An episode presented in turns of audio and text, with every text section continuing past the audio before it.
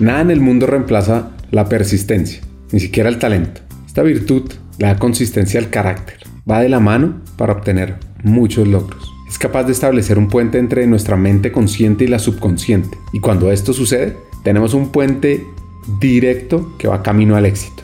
Lo normal en nuestra vida es que los objetivos no se cumplan a la primera. Siempre nos encontramos el camino lleno de obstáculos. Y a medida que vamos desarrollando nuestra persistencia, encontramos soluciones alternativas y vemos cada obstáculo como una experiencia.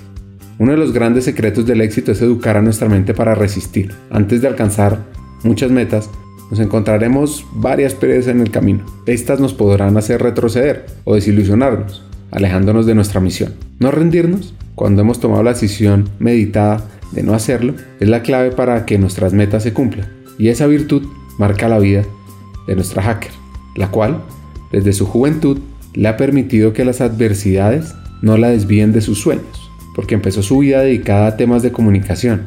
Hasta su elocuencia le permitió presentar un noticiero, pero su crecimiento profesional cambió y se enamoró de generar organizaciones más humanas, cultura de alto servicio.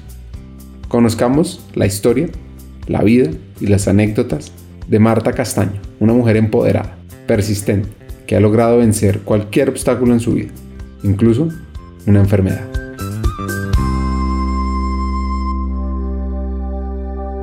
Hackers del Talento, más que un podcast, es una comunidad. Una comunidad que aprende a partir de las historias de CEOs, de líderes de talento humano, de influenciadores y pensadores, donde ellos nos comparten sus aprendizajes, sus historias de vida, para que juntos humanicemos las compañías en América Latina. Disfruten el episodio.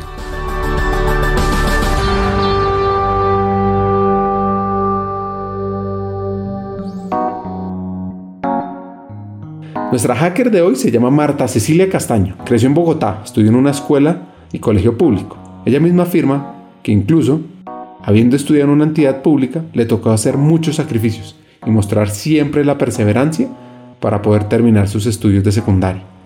Años después, Marta demuestra su tenacidad y se graduó de comunicación social, pero ahí no paró su ímpetu, él no paró sus ganas de aprender.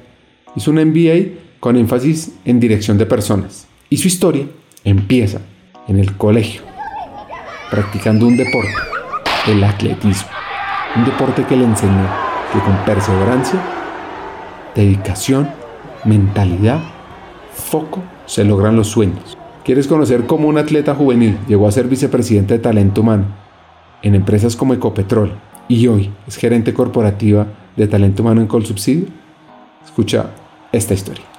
Siempre he estado en Bogotá. Hace solamente seis años estuve en Medellín trabajando, pero siempre he estado en Bogotá. Estudié en colegio público, estudié mi primaria en colegio público, mi bachillerato en colegio público y por allá cuando faltaba el último año de finalizar en décimo grado, entonces mi papá decidió que su hija se tenía que pulir un poquito más porque era bastante agreste y decidió pasarme a un colegio privado de monjas, de niñas en el último año yo creo que eso me enseñó también poder afrontar los cambios de una manera muy rápida. Fue un cambio fuerte para mí en términos de ese cambio de colegio. Pero nada, mis bases, como digo yo, son de ese tipo de colegios públicos en donde tú tienes que desarrollar otro tipo de habilidades y donde definitivamente el debate, la argumentación, pues son maneras diferentes. Algo importante que, que creo que también marcó mi, mi infancia y mi adolescencia es que a pesar de que era un colegio público, pues no es como y que todo es gratis, había que pagar matrícula y bueno, diferentes cosas. Y hubo un momento de la etapa de mi papá, pues que ni siquiera había plata para pagar el colegio. Entonces, lo que me dijeron a mí en el colegio, pues las personas que dirigían el colegio en ese momento, era que la única manera en que ellos podían permitirme a mí seguir estudiando era si yo me ganaba una beca con deporte en el colegio. Y entonces yo fui atleta muchísimos, muchísimos años. Entre el sexto grado y el décimo grado yo fui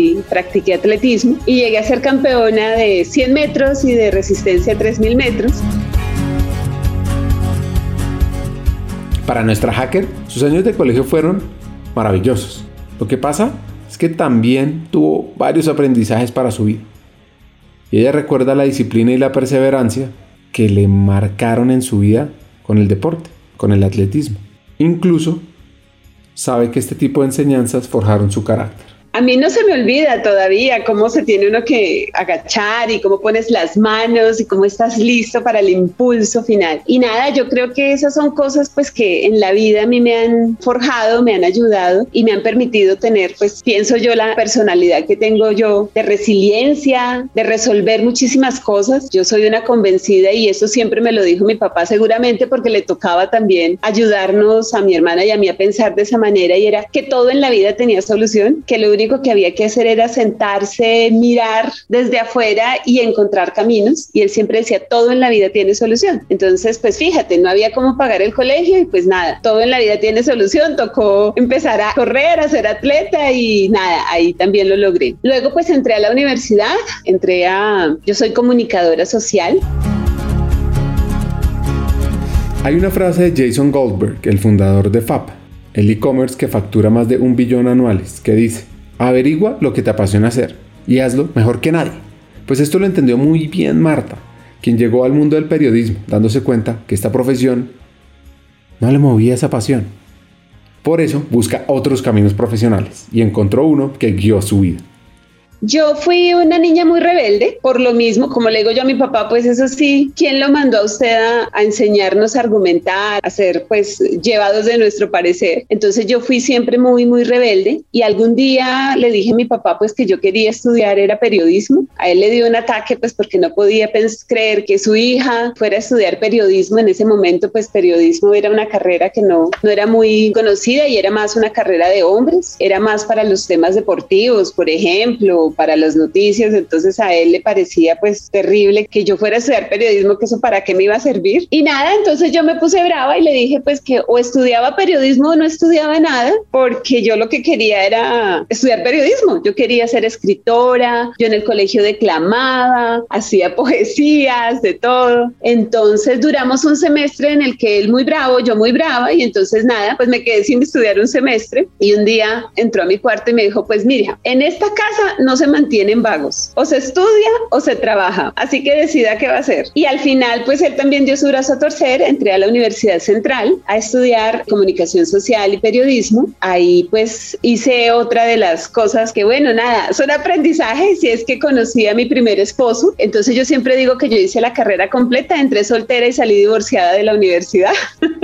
Y cuando decidí pues casarme contra la voluntad de mi papá y todo, me casé, duré un año casada, entonces cuando me separé, papá pues me dio la posibilidad de volver a la casa y nuevamente pues tampoco estaba él como en las condiciones de seguirme pagando la universidad y yo pues ya me faltaban tres semestres, entonces nada, me fui y hablé con el rector de la universidad, le mostré mis calificaciones, le dije, doctor Molina, yo necesito que usted me ayude porque yo necesito terminar mi universidad y entonces me acuerdo mucho el doctor Molina se quedó mirándome y me dijo, ¿y como por qué yo le tengo que dar una beca a usted? Le dije, pues porque mire mis calificaciones, yo estoy dispuesta a, no sé, a ser monitora, a lo que usted considere. Y ahí tuve mi primer trabajo, fui monitora, el doctor Molina me dio la posibilidad de ser monitora y con eso, en vez de beca, me dio media beca y la otra parte de la carrera, pues de la, del semestre, se pagó siendo yo monitora. Yo era monitora de teoría de la comunicación.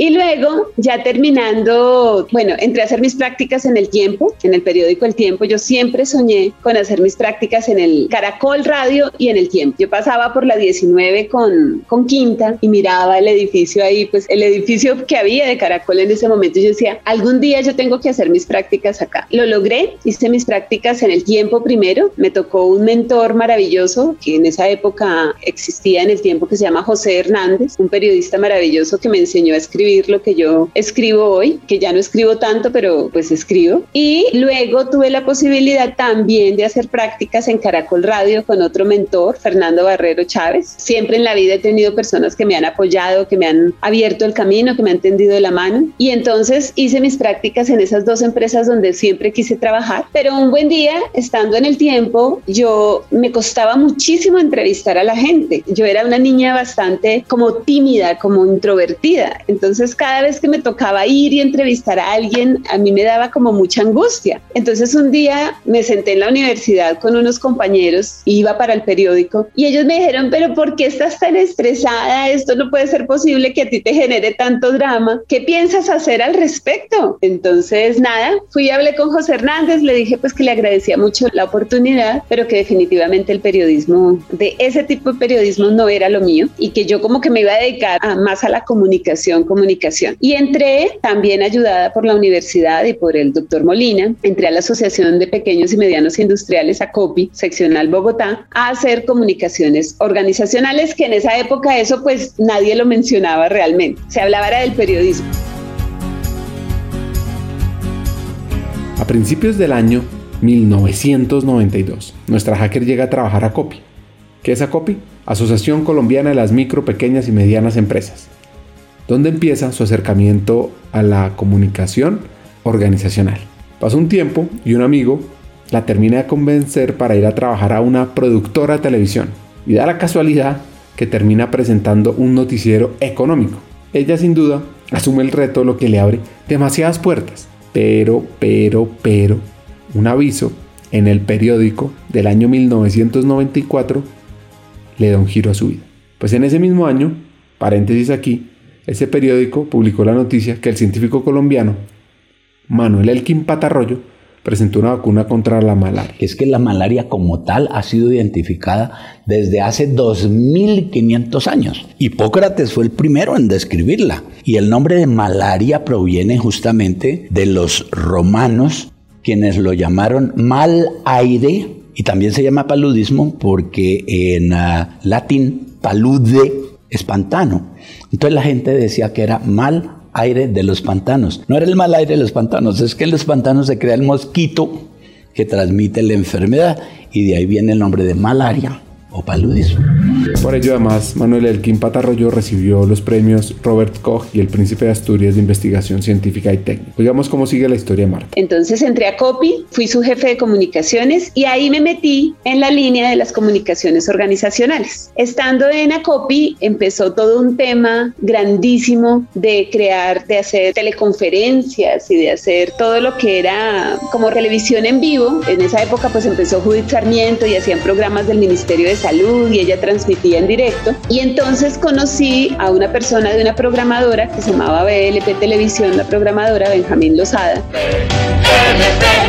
Televisión Colombia. Y entonces yo lo conocí porque yo estaba estudiando ya mi especialización en periodismo económico en la Universidad de La Sabana. Empecé a hacer periodismo económico, que era como lo que me gustaban, los números, las cifras. Siempre he dicho que yo soy comunicadora, pero como que soy más ingeniera de corazón que otra cosa. Conocí a Benjamín Lozada y Benjamín me dijo, venga, y usted que ya ha trabajado o está trabajando en ACOPI, que es Industriales, que está estudiando periodismo económico, ¿por qué no se viene a trabajar conmigo a BLP Televisión como mi subgerente de producción para que me monte el noticiero económico. Él tenía un noticiero económico en, en Señal Colombia en ese momento, en el Canal 11, en esa época. Eso yo te estaba hablando de historia patria.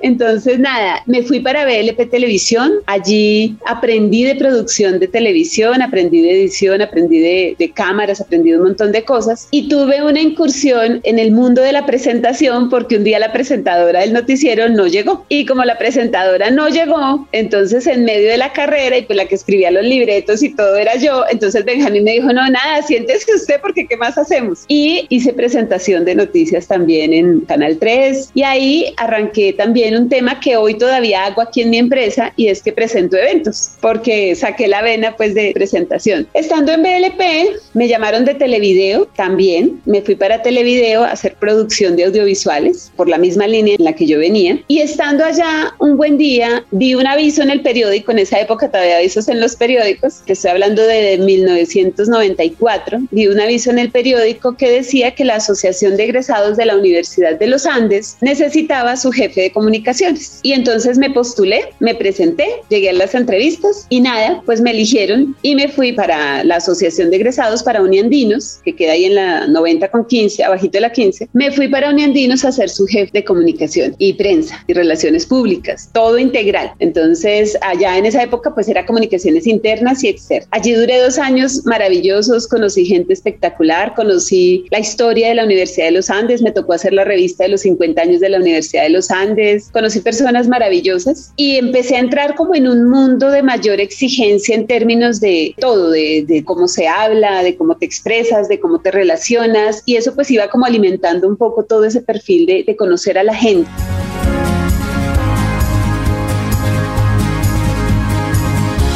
Nuestra hacker se encontraba en Uniandinos cuando llegó una oferta de ETV, empresa de telefonía de Bogotá, para liderar las comunicaciones internas y sin pensarlo asumió este nuevo reto.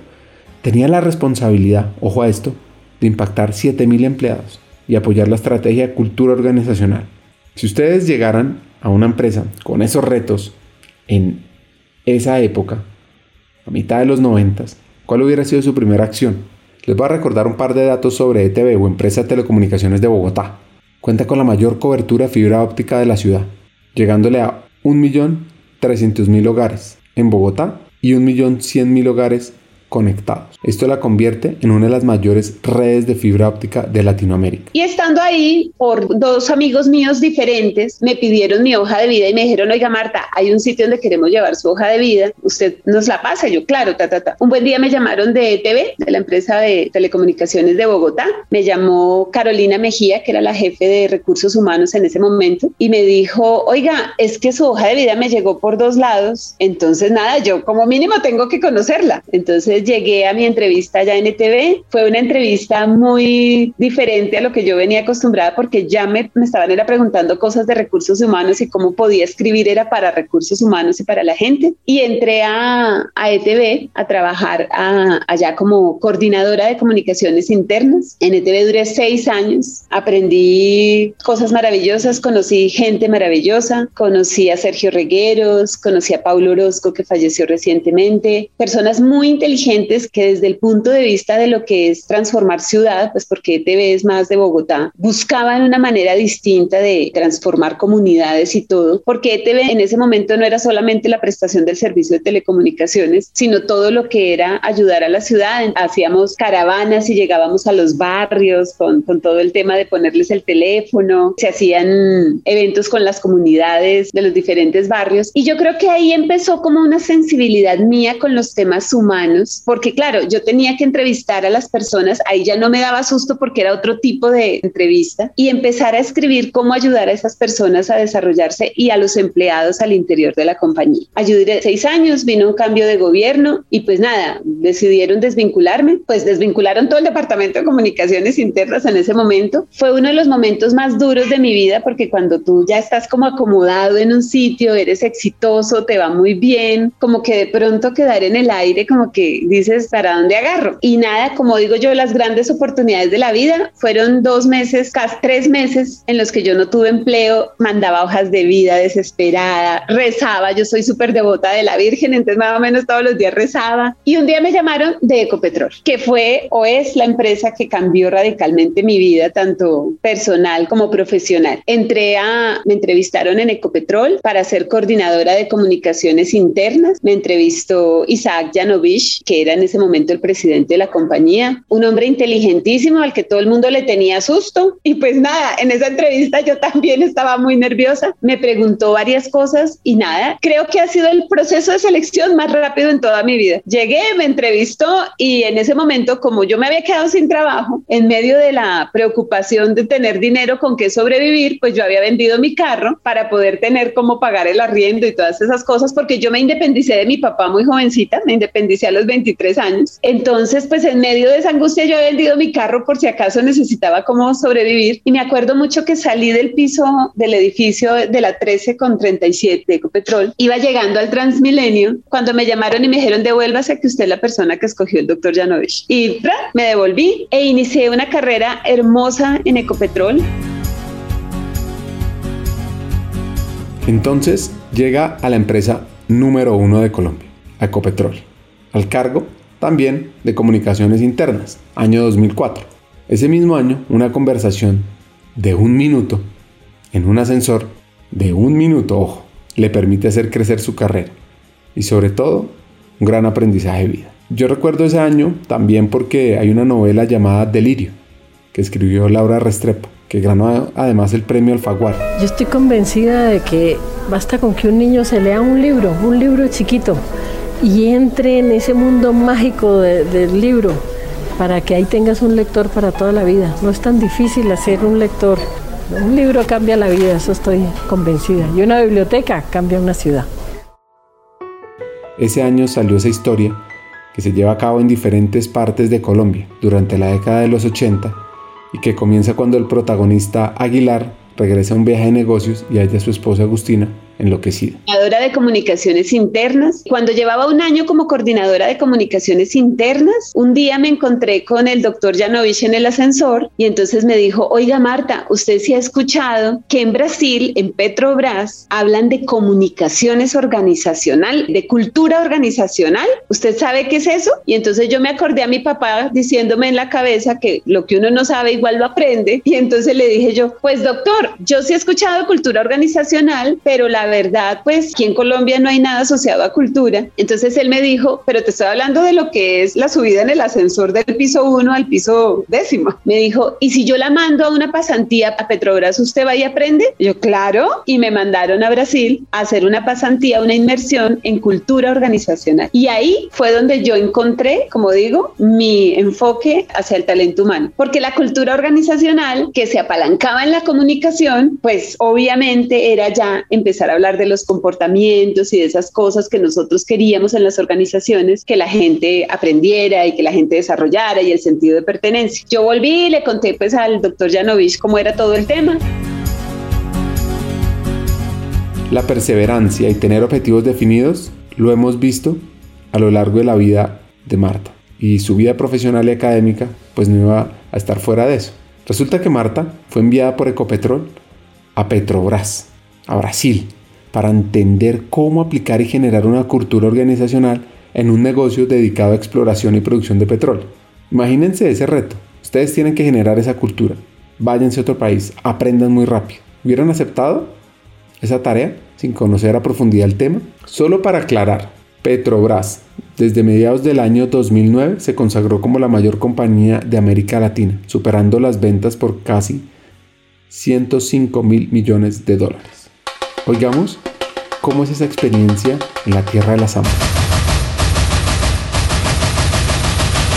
Fue en Río de Janeiro, en el edificio de Petrobras, pues nosotros estábamos acostumbrados aquí a que Ecopetrol, la empresa más grande del país, pero tú llegas a Brasil, tú llegas al edificio de Petrobras y te das cuenta lo que es realmente una empresa petrolera gigante en ese momento. Ya hoy Ecopetrol es otra cosa, ya hoy Ecopetrol es un grupo empresarial gigantesco, pero en ese momento no. El idioma, pues todo en portugués, sin embargo, siempre fueron como muy especiales tratando como de traducirme. Fue una pasantía de inmersión. Yo llegué, ellos tienen, en ese momento tenían una división internacional en donde recibían gente que venía de diferentes partes del mundo a conocer Petrobras. Súper organizados, tenían estructurados los temas de pasantías, de todo. Pues el doctor Janovich aquí consiguió el contacto, obviamente, y yo tenía organizada toda una inducción. Yo llegué allá, me recibió una persona que me organizó, haz de cuenta, como una inducción cuando uno ingresa a una empresa. Me recibieron con todo, con el cuadernito, con la mochila mochila, con todo como cuando uno llega a una empresa. Y me hicieron durante ocho días toda una inmersión en términos de, mire, esto es cultura organizacional para nosotros, este es el tema de los valores. Y fue toda una inmersión incluso en temas de recursos humanos. Así es como nosotros hacemos la gestión del desempeño, así es como nosotros hacemos todo el tema de valores y de comportamientos, así es como nosotros tenemos y manejamos nuestros medios. Y me llevaron a diferentes sedes dentro de, de Río de Petrobras que me permitieron a mí de alguna manera poder como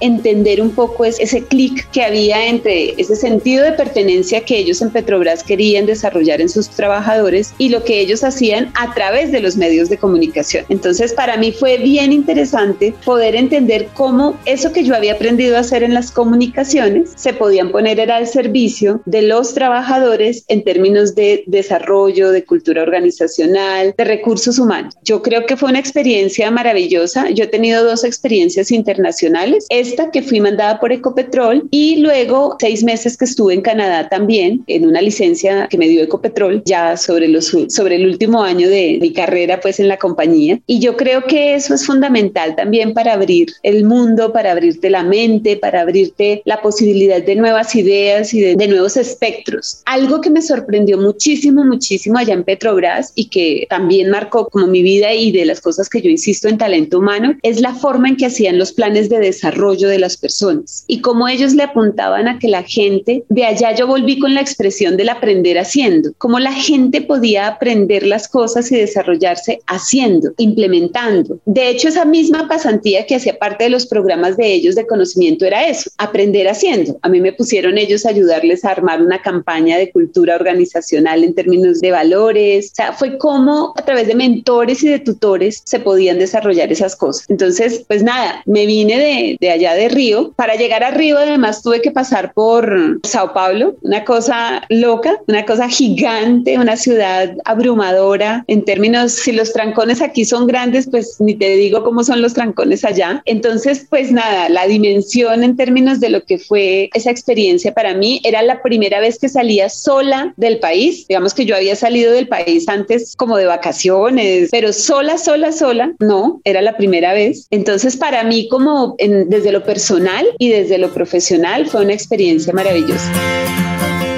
Aquí viene un hack que le dio su jefe, el presidente de Ecopetrol en esa época, Javier Gutiérrez, que dice, todos los objetivos se consiguen a través de las personas, por eso hay que cuidarlas, hay que reconocer su aporte en la organización y desarrollar su máximo potencial. Volví, le conté como a, a grosso modo al doctor Janovich todo y entonces él me dijo, ¿sabe qué? Yo voy a volver, su coordinación la voy a volver de cultura organizacional. Eso en una empresa pues que está acostumbrada o estaba acostumbrada a temas muy formales fue un cambio duro. La gente de recursos humanos que había ahí no entendía cómo a la comunicadora social la habían vuelto coordinadora de cultura y empecé también a, a entender un poco lo que era tener que conciliar con las personas y tenerte las que ganar porque no porque te nombren tú te ganas el puesto. Fue difícil para mí, tuve bastante resistencia en términos de no entendían cómo la comunicadora, ¿cierto? Se metían los temas de talento humano y el tema de cultura organizacional, que era un tema de talento humano. Bueno, nada, ahí seguí mi camino y luego un día hicieron una reorganización, allá estaba dividido las relaciones laborales del tema de desarrollo, hicieron una reorganización, fusionaron todo el tema de, de relaciones laborales con desarrollo y quedó volando el tema de liderazgo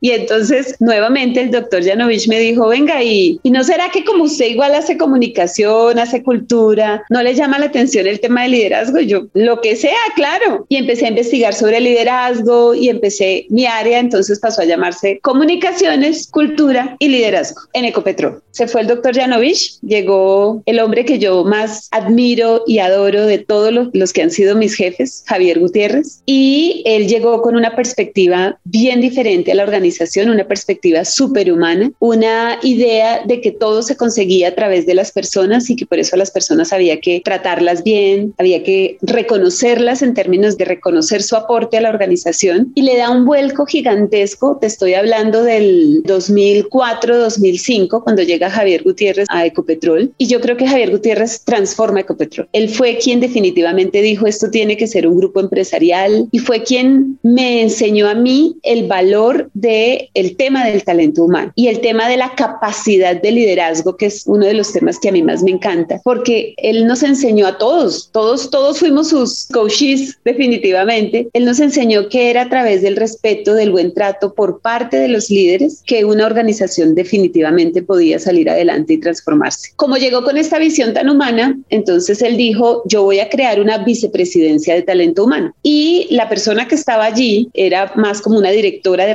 relaciones laborales, ella pues ya estaba a puertas de pensionarse y ella le dijo a él, pues mire, yo la verdad soy más de relaciones laborales, yo creo que usted debe buscarse un vicepresidente de talento humano. Y en el entretanto, ¿por qué no deja más bien a alguien en encargo, cierto? Para que le ayude a organizar esto mientras usted hace su proceso de selección. Y pues estamos hablando de Ecopetrol y obviamente el vicepresidente que esperaban conseguir, pues era un vicepresidente de afuera, una persona súper recorrida, seguramente en el mundo de los recursos humanos. De esas casualidades de la vida, como yo manejaba liderazgo, como manejaba cultura y como manejaba comunicaciones, hubo un momento en que dijeron, venga, en este lapso de buscar la persona, eso era noviembre, diciembre y enero más o menos, meses muertos en términos de, fin de año, ¿por qué no deja ahí encargada pues a, Marta Castaño? Deje encargada a Marta Castaño que le ayude a, a organizar las cositas mientras usted busca al vicepresidente. Y él dijo, pero pues a Marta Castaño la de cultura. Entonces dijeron, pues sí, pero ¿y pues qué puede pasar en diciembre? Y resulta que en diciembre le pidieron al doctor Gutiérrez que pasara toda la estructura organizacional de la empresa, no solo la de talento humano. Empecé yo a ayudarle a organizar,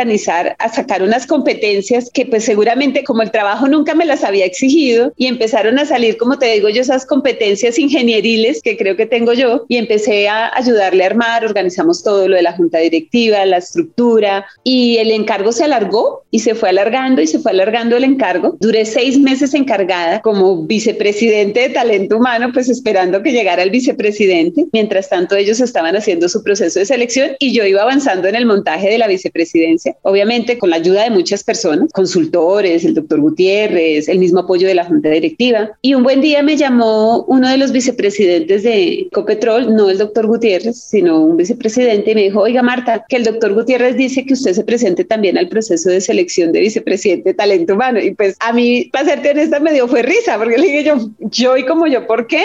Entonces me dijo, no, usted lleva seis meses encargada, entonces pues lo mínimo es que usted también se presente al proceso de selección. Entonces yo le dije, no, yo, yo no me voy a presentar al proceso de selección, ¿cómo se le va a ocurrir? Me moría del susto con el sindicato. Para mí eso era el coco, la cosa más miedosa del mundo. Yo le decía, no, yo no. Y me acuerdo mucho que ese vicepresidente me dijo, usted le va a decir que no al presidente de la compañía. Y pues yo me presenté, pues porque me estaban pidiendo que me presentara, pero jamás con la expectativa de llegar a ser vicepresidente de talento humano, pues de Ecopetrol. Me presenté, competí con otras personas. Un día se apareció un señor de un headhunter de top management en ese momento, en mi oficinita de comunicaciones, y me dijo, venga, vengo a entrevistarla porque yo le quiero ser súper honesto a usted. Si no fuera porque yo tengo sus pruebas y los resultados de sus pruebas cognitivas y todo me tienen sorprendido, pues si fuera por hoja de vida yo pues no la estaría teniendo en cuenta, pero realmente sus pruebas son como de una persona que ha dirigido áreas mucho tiempo, entonces yo vengo a entrevistarla, me entrevistaron y todo y nada. Un buen día me llamó el doctor Javier Gutiérrez y me dijo que la persona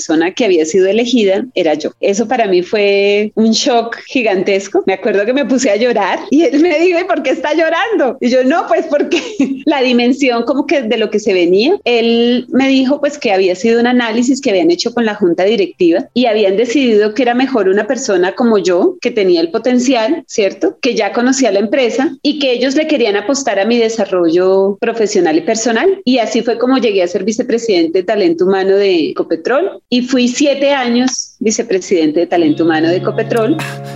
Hagamos una pausa. Hackers del Talento busca humanizar las compañías, compartir experiencias y mejorar la realidad laboral en Hispanoamérica. Necesitamos de una comunidad, porque solo es imposible. Así que tu apoyo es fundamental. ¿Cómo? Compartiendo nuestros episodios por WhatsApp, por las redes sociales, suscribiéndote a nuestras plataformas y comentando. Ya hay varios que se han montado en esta comunidad. Gracias a Crip Bogotá por tu apoyo y cerramos esta pausa. Continuemos con el episodio.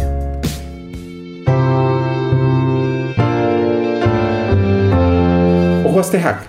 Un líder no tiene que saberlo todo pero lo que sí tiene que hacer es rodearse de un equipo experto que lo guíe y le permite tomar decisiones argumentadas teniendo en cuenta los diferentes puntos de vista nunca se me olvida un consejo maravilloso que me dio Javier Gutiérrez. Como te digo, yo estaba muy asustada en términos de la magnitud del reto y me acuerdo mucho él, un consejo que me dio, me dijo Marta, es que cuando uno dirige, uno no tiene que sabérselas todas, tiene que rodearse de gente que se las sabe todas. Entonces la clave tuya va a ser rodearte de un muy buen equipo que sepa de sus temas, que sea experto en sus temas, porque tú no tienes que saber de todos los temas, tú tienes que tener sentido crítico, sentido común para entender, para analizar y para dirigir, pero tú no tienes que ser abogada o tú no tienes que ser experta en compensación. Tienes que aprenderlo, obviamente, ¿cierto? Para poder contraargumentar y todo eso, pero tú no tienes que saber. Entonces, nada, yo me rodeé en el tema de, de sindicatos, pues de gente muy buena, muy conocedora de negociación. Se armó un equipo al interior de la organización de diferentes áreas de la empresa para ese tema. Pero yo te quiero decir algo que me parece fundamental en el tema de los sindicatos y que yo lo aprendí. Y es,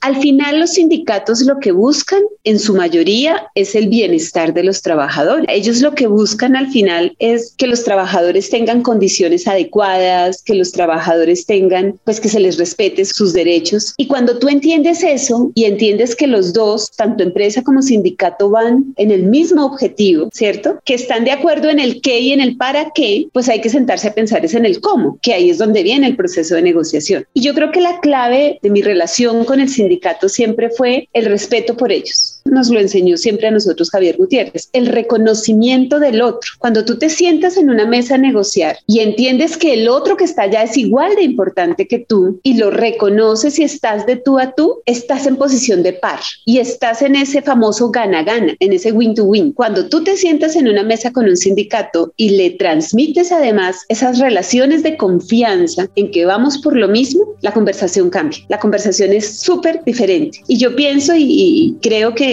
que, siempre fue así, que el sindicato y los sindicatos, porque obviamente era la USO, ADECO, Sindispetrol, los que me tocaba en ese momento, pues siempre podrán decir que cuando yo me sentaba a la mesa, me sentaba y nos sentábamos como, como Ecopetrol pensando en cómo íbamos a buscar el bien común de nuestros trabajadores. Y eso nos acercó. Y eso marcó muchísimo el relacionamiento y la forma en que nosotros empezamos a llevar las relaciones. De hecho, así se llamaban allá. Javier Gutiérrez siempre las llamó así, las relaciones de confianza confianza, porque yo no vengo a quitarte, sino que venimos a construir los dos y estamos pensando en lo mismo. Entonces, las bases de esa relación con el sindicato fueron relaciones de confianza siempre, con discusiones, claro, pero también siempre parados desde el respeto. Y yo creo que ellos, seguramente por ser una empresa tan masculina, pero teniendo una mujer sentada con ellos negociando, al igual que mi jefe de relaciones laborales, que también era mujer, yo creo que eso también llevó a que no hubiese ese pulso de poder todo el tiempo, sino esa conciliación de venga, hablemos, conversemos, negociemos, revisemos. Como te digo, siempre con el soporte de un equipo interno de la compañía de diferentes áreas.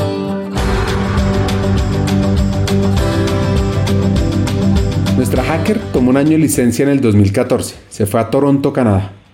Toronto está a la orilla del lago Ontario, en el noroeste de Canadá. Es la quinta ciudad más grande del el norte de América la mayor ciudad del mundo en porcentaje de residentes no nacidos en el propio país. Un 49% de los habitantes de la ciudad no han nacido en Canadá. Pues Marta, volviendo a la historia, quiere buscar un descanso de esa agenda tan acelerada que había vivido. Y a su regreso se despidió de Ecopetrol porque sintió que ya había cumplido el ciclo. ¿Ustedes qué creen que estaba pasando por la cabeza de Marta? Lo que pasa es que de todo eso, pues no era la noticia más retadora o más dura que le impactó un mensaje le cambió su vida y su forma de pensar en Toronto, pero en las afueras de Toronto, llama Mississauga. Sí, yo te digo, la sensación de tranquilidad, de seguridad que tú tienes cuando sales y caminas y no tienes que estar mirando hacia atrás es otra cosa, vale la pena. Y pues nada, me fui en verano, estuve en otoño y alcancé a agarrar un poquito del invierno, entonces pues conocí todas las posibilidades de las estaciones, pero volví al país. En ese momento ya se había anunciado que Javier Gutiérrez muy seguramente no iba a seguir al frente de Que se iba a dar todo un relevo pues directivo. Entonces regresé, hablé con él y le dije pues que lo más adecuado, teniendo en cuenta que él ya no iba a estar tampoco, que lo más adecuado era que realmente pues yo me desvinculara de la organización porque pues que estuvieran ellos de pronto buscando una reubicación y llegar el nuevo presidente de pronto y tomar la decisión de un cambio, pues que yo prefería que el cambio se diera de una y listo. En enero del 2015 eh, me desvinculé después de 10 años de Copetrol. No te voy a decir que no fue duro, claro que fue duro. Extrañé muchísimo todo, las personas, la dinámica de la agenda desde las 7, 6 de la mañana, porque allá era desde las 6 de la mañana corriendo todo eso. Pero yo pienso, como te dije al comienzo, yo soy creyente, yo pienso que Dios me puso eso en el camino para que yo aprendiera muchísimas cosas, para que aprendiera el valor de la familia, para que aprendiera el valor del tiempo, del balance, pero para algo importante que yo creo que ha sido tal vez el tema más duro que yo he tenido que afrontar en mi vida y es que como ya tenía tiempo, empecé a escuchar mi cuerpo y empecé a estar atenta a mi cuerpo y resulta que al mes y medio de haber salido de Ecopetrol me encontraron un cáncer de tiroides. Por esas cosas que tienen que pasar, que estás tú como desocupado y entonces empiezas a sentir el dolorcito y yo pienso que ese cáncer de tiroides partió mi vida en dos. Yo soy una antes de mi cáncer y otra después de mi cáncer. No porque hubiese sido difícil, porque finalmente pues lo encontraron en un estado temprano, me hicieron una cirugía, lo sacaron, me sacaron los ganglios centrales también, me hicieron yodo radioactivo, sino porque entendí la mortalidad, como digo yo, entendí que en cualquier minuto tu vida puede cambiar y que definitivamente tú vas por la vida como buscando logros, como buscando los mejores empleos, pero te vas olvidando de vivir y te vas olvidando de las personas. Y en ese afán de alcanzar logros y todo, a veces tienes un estilo de liderazgo, me pasaba a mí, rudo y fuerte, y se te olvida la persona que está detrás de eso. Y cuando yo tuve este cáncer, además pues de rogarle a, Dios y a la Virgen que me fuera muy bien, como digo yo, entendí que yo tenía que cambiar mi forma de ser. Y ahí tomé una decisión de vida. Y ahí prometí, me prometí a mí misma que si a mí me iba bien a partir de esa recuperación, yo me dedicaría a ayudar a las personas a desarrollarse, a los líderes a cambiar. Y parte de lo que a mí me mueve hoy y, y que estoy aquí en Colsubsidio, que me llena de emoción trabajar en esta empresa, porque es una empresa que trabaja por el bienestar social de las personas. Parte de lo que a mí me llena de emoción aquí es que yo hago temas de transformación y de liderazgo. Estando en esa transición, como te digo, pues de la recuperación del cáncer, conocí un experto en liderazgo que es John Maxwell. Nuestra hacker es gerente corporativa talento humano en Colsubsidio, que es una de las cajas de compensación en Colombia más grandes, con ingresos de 3.3 billones de pesos anuales. Ella dice que se conecta con su motivación trascendental, la cual es buscar aportar al desarrollo y mejorar la calidad de vida de todas las personas que les sea posible. En la motivación trascendental, los intereses de uno mismo pasan a un plano con menor valor, dado que se priman las metas a conseguir por el grupo en general. Él hace anualmente una certificación en, él tiene un grupo que se llama el John Maxwell Team, tiene una división del John Maxwell Team en, en español y como parte de esa certificación y de pagar anticipadamente la certificación, él hace una reunión previa con un grupo mucho más reducido de personas en un conversatorio. Entonces tuve la oportunidad de estar en ese conversatorio y para mí eso fue revelador. Eso fue revelador porque de pronto mucha gente lo sabe, lo maneja, pero para mí fue revelador porque él dijo, mire, ser líder es servir. Los líderes piensan que son líderes para que las personas les sirvan y resulta que ser líder es servir, estar al servicio de tu equipo de trabajo, estar al servicio de las personas y eso a mí me dio la vuelta en términos de cómo enseñarle a los líderes o cómo ayudarlos, pues enseñarles es muy ostentoso, pues, cómo acompañar a los líderes para que entiendan que su rol es estar al servicio de las personas, es ayudarlas a desarrollarse, es ayudarlas incluso en su día a día, es mirarlas a los ojos y entender qué les pasa, ayudarles a darles oportunidades. Entonces, nada, digamos que yo uno mi, mi cambio de vida con mi cáncer y con todo el tema de, de lo que me metí pues todo en, en, todo este mundo de John Maxwell en su certificación. Hay un libro maravilloso, me he leído muchos de él, pero un libro que me marcó mucho de John Maxwell es Vivir intencionalmente. Tú no puedes seguir yendo por la vida sin una intención y esa intención está asociada a los otros entonces yo dije, bueno, cuando me vuelva a emplear, estaré al servicio de los otros. Me fui para Medellín, fui directora de talento humano de Coltejer durante un año. Allá pues ayudé a la empresa que ya estaba en una etapa pues de declive, pero ayudé a organizar a que la salida de muchas personas fuera de una manera digna, de una manera adecuada. Y estando en Medellín, un día me llamó un headhunter y me dijo, oiga, que usted está muy amañada en Medellín porque le tenemos una oportunidad aquí en Bogotá y me trajeron para Colsubsidio. Y voy a cumplir ya seis años en Colsubsidio como gerente de talento humano. Aquí no hay vicepresidencias, son gerencias. Y yo creo que es la etapa en la que he sido más feliz desde el punto de vista trascendental en mi vida. Es una empresa en la que he desarrollado personas, en la que hemos desarrollado programas de liderazgo para ayudar a los líderes a tratar a las personas de manera distinta. Es una empresa donde el 70% de las personas son personas front y son personas que no ganan más allá de uno a cuatro salarios mínimos. Entonces es una empresa donde tú tienes la posibilidad de enseñarle mucho y de ayudar mucho a las personas a salir adelante. Es una empresa cuya función social es hermosa, con subsidio es la caja de compensación en este momento más grande del país en términos de trabajadores afiliados. Y su función social es tan bonita porque es como a través de los aportes de las empresas se diseñan programas sociales para ayudar a los trabajadores y sus familias a que tengan mejores condiciones de vida. Entonces yo siempre, alguna vez aprendí en alguno de los en mil cursos que hice de coaching y de todo, que los seres humanos tenemos motivación intrínseca, motivación extrínseca y motivación trascendental. La intrínseca es cuando uno está joven y entonces todo es para uno el estudio, el aprendizaje. La extrínseca es cuando dice quiero casa, carro y beca, como digo yo, quiero ser rico y famoso. Y la trascendental es cuando digo, ok, ¿y cuál es mi legado? ¿Qué le voy a dejar a la gente? Yo ya estoy en esa etapa aquí y estoy feliz de estar en una empresa que me permite eso, que me permite hacer realidad mi vocación y mi motivación trascendental. Me siento feliz cuando tengo la posibilidad de ver personas que fueron pupilos míos y que hoy son vicepresidentes o que son gerentes o directores de talento humano. Y me siento feliz cuando veo aquí a mis trabajadores creciendo, siendo promovidos, trascendiendo también en la empresa.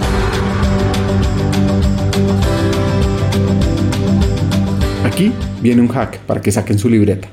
La empresa debe tener el desarrollo de liderazgo muy definido hacia la estrategia, hacia esas metas que quiere implementar como negocio.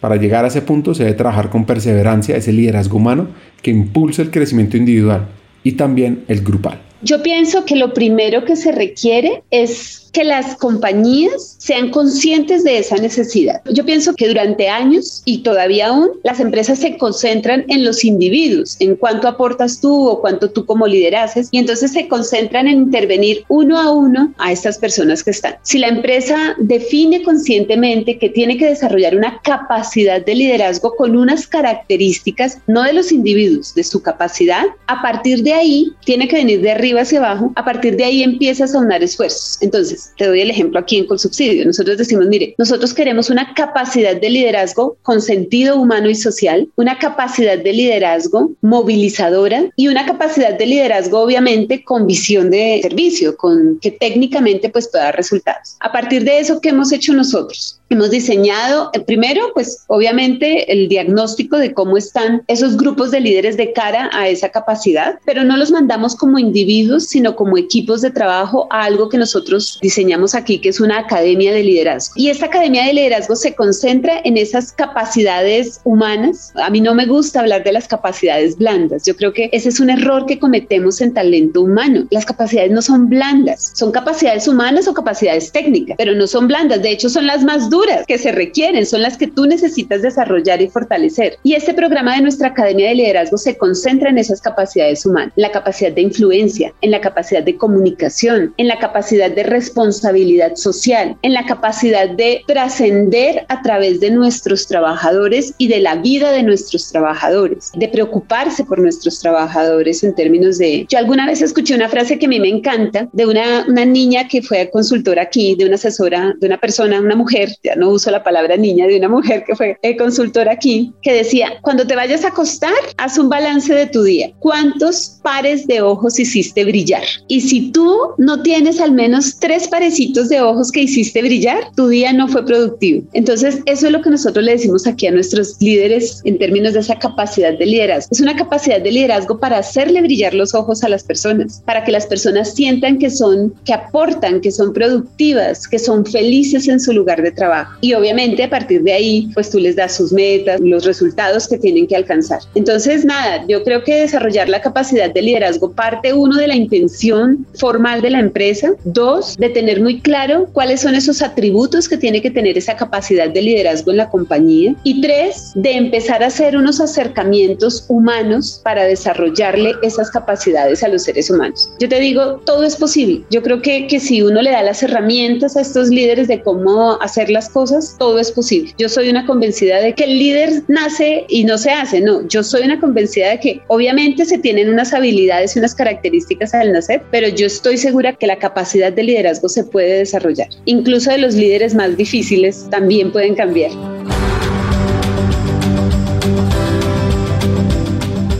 Un hack de Marta para todas las personas que están en el mundo de talento. Y es que las áreas de talento humano deben persistir, deben tener conversaciones difíciles que impulsen la gestión del cambio y desarrollen el liderazgo que necesita la empresa. Este liderazgo es ser capaz de influir en otros para siempre buscar los resultados fuera de serie. Esto me recuerda a la frase de Mark Cuban, el dueño de los Dallas Mavericks, que además es copropietario de 2929 Entertainment, presidente de AXZTV, propietario de Landmark Theaters, un gran emprendedor, que dice, no dejes que todo se reduzca al número de horas que trabajas. Debes hablar del éxito basándolo en la fijación de objetivos y medir tus resultados.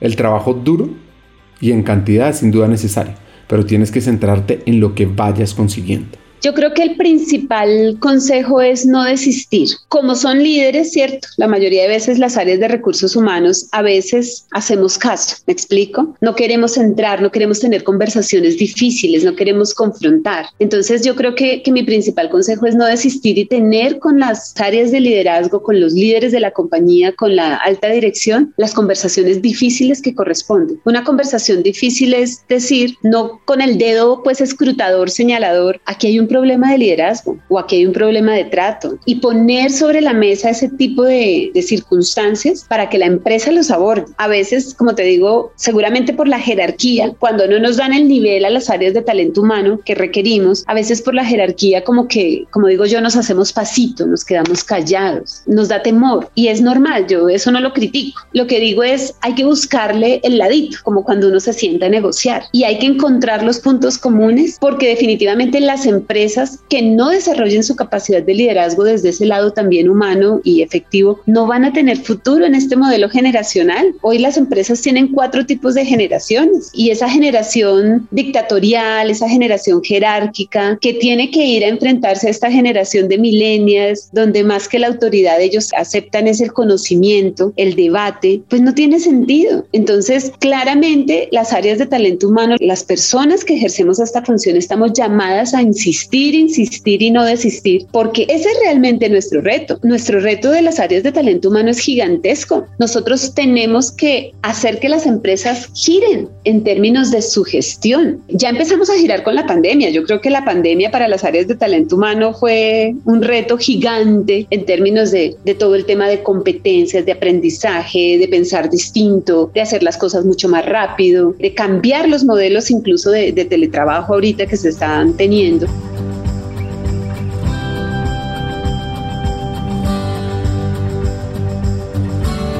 Un gran consejo. Un líder no trabaja de forma individual, trabaja siempre en equipo y se debe rodear de los mejores para que al final trabajemos todos con pasión, con felicidad, con dinamismo. El mejor consejo que a mí me dieron es ese que te conté, Javier Gutiérrez, el expresidente de Ecopetrol. El consejo que él me dio fue rodéese de gente que sepa hacer las cosas. No se las tiene que saber todas, pero sí tiene que rodearse, consolidar equipos de trabajo que puedan acompañarlo en ese tema. Porque la vida es eso, ¿no? La vida es un trabajo colectivo, no es de estrellitas, no es de individuos. Y recuerdo que ese consejo me lo dio en medio de un ejercicio donde él me estaba diciendo, usted viene acostumbrada a ser la niña 10 y tal vez no tiene que ser la niña 10, puede ser la niña de calificación 9, pero lo que sí tiene que tener es gente muy experta en su tema para que le ayude a salir adelante porque esto es un trabajo colectivo, esto es un trabajo en red. El consejo que yo he dado y que sigo aportándolo siempre que puedo es, en la vida uno tiene que ir ligero de equipaje, porque cuando tú te llenas de cosas es cuando empiezas a ser infeliz porque entonces no te vas, no te vas de la organización, no te vas de la relación de pareja, no te vas de ese trabajo que te hace muy infeliz pero tienes una cantidad de cosas que te anclan. Y yo siempre le digo a la gente, la forma en que usted puede trabajar bien es cuando usted es feliz, cuando trabaja con pasión y cuando trabaja con disciplina. Si tú estás anclado a un lugar por otras cosas que no sean esas, pasión, amor por tu trabajo, no vas a ser feliz. Y si tú no eres feliz, tú no puedes hacer feliz a otros. Y trabajar y ser líder es hacer feliz a otros, es ayudar a otros, es servir a otros. Tú no puedes hacer eso si tú no te mueves. Y como me dijo mi esposo cuando me estaba quejando de una situación en particular, me dijo, pues muévete, ¿acaso eres un árbol? Muévete. Un poco eso es lo que yo le digo a la gente. Tienes que ser feliz en tu trabajo, en tu relación de pareja, en tu vida diaria y si no, muévete. Y para eso hay que ir ligero de equipaje. Una de las reflexiones que yo me he hecho es cómo cada uno trabaja sus virtudes y sus valores. Escuchemos los valores que le han permitido a Marta su evolución profesional y personal. Y sería espectacular si ustedes los pueden analizar y ver cuál de esos aplicarían para que su carrera dé un salto y sea fuera de serie, como la de Marta. No, pues nada, yo creo que algo importante es los valores que deben regir nuestra forma de actuar y yo creo que, que, los valores que deben regir hoy a nuestra sociedad, a nuestro país y que los tengo yo misma, pues uno la disciplina, yo considero que hay que ser súper disciplinado siempre, por ahí decían que talento y talante no es solamente tener talento, sino que hay que ser disciplinado. Dos, el valor de la ética, de la integridad, creo que, que tenemos que ser íntegros siempre en lo que hacemos como personas, no solo de talento humano, sino en general como seres humanos. Y tres, la persistencia. Yo creo que la vida es de persistir, persistir y como me lo decía mi papá, todo lo que uno se proponga en la vida lo puede lograr. Solo hay que subir un poquito, mirar y encontrar el camino y la solución. Escuchar la historia de Marta Cecilia, su disciplina, su tenacidad y sobre todo esa persistencia por lograr los sueños y generar una transformación en las personas es fascinante. Aquí vienen unos hacks que me despertaron mi curiosidad.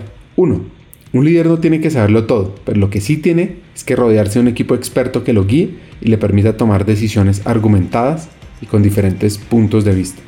2. La empresa debe tener el desarrollo de liderazgo muy definido hacia la estrategia que quiere implementar como negocio. Y 3. Todos los objetivos se consiguen a través de las personas, por eso hay que cuidarlas, hay que reconocer su aporte en la empresa y desarrollar su máximo potencial.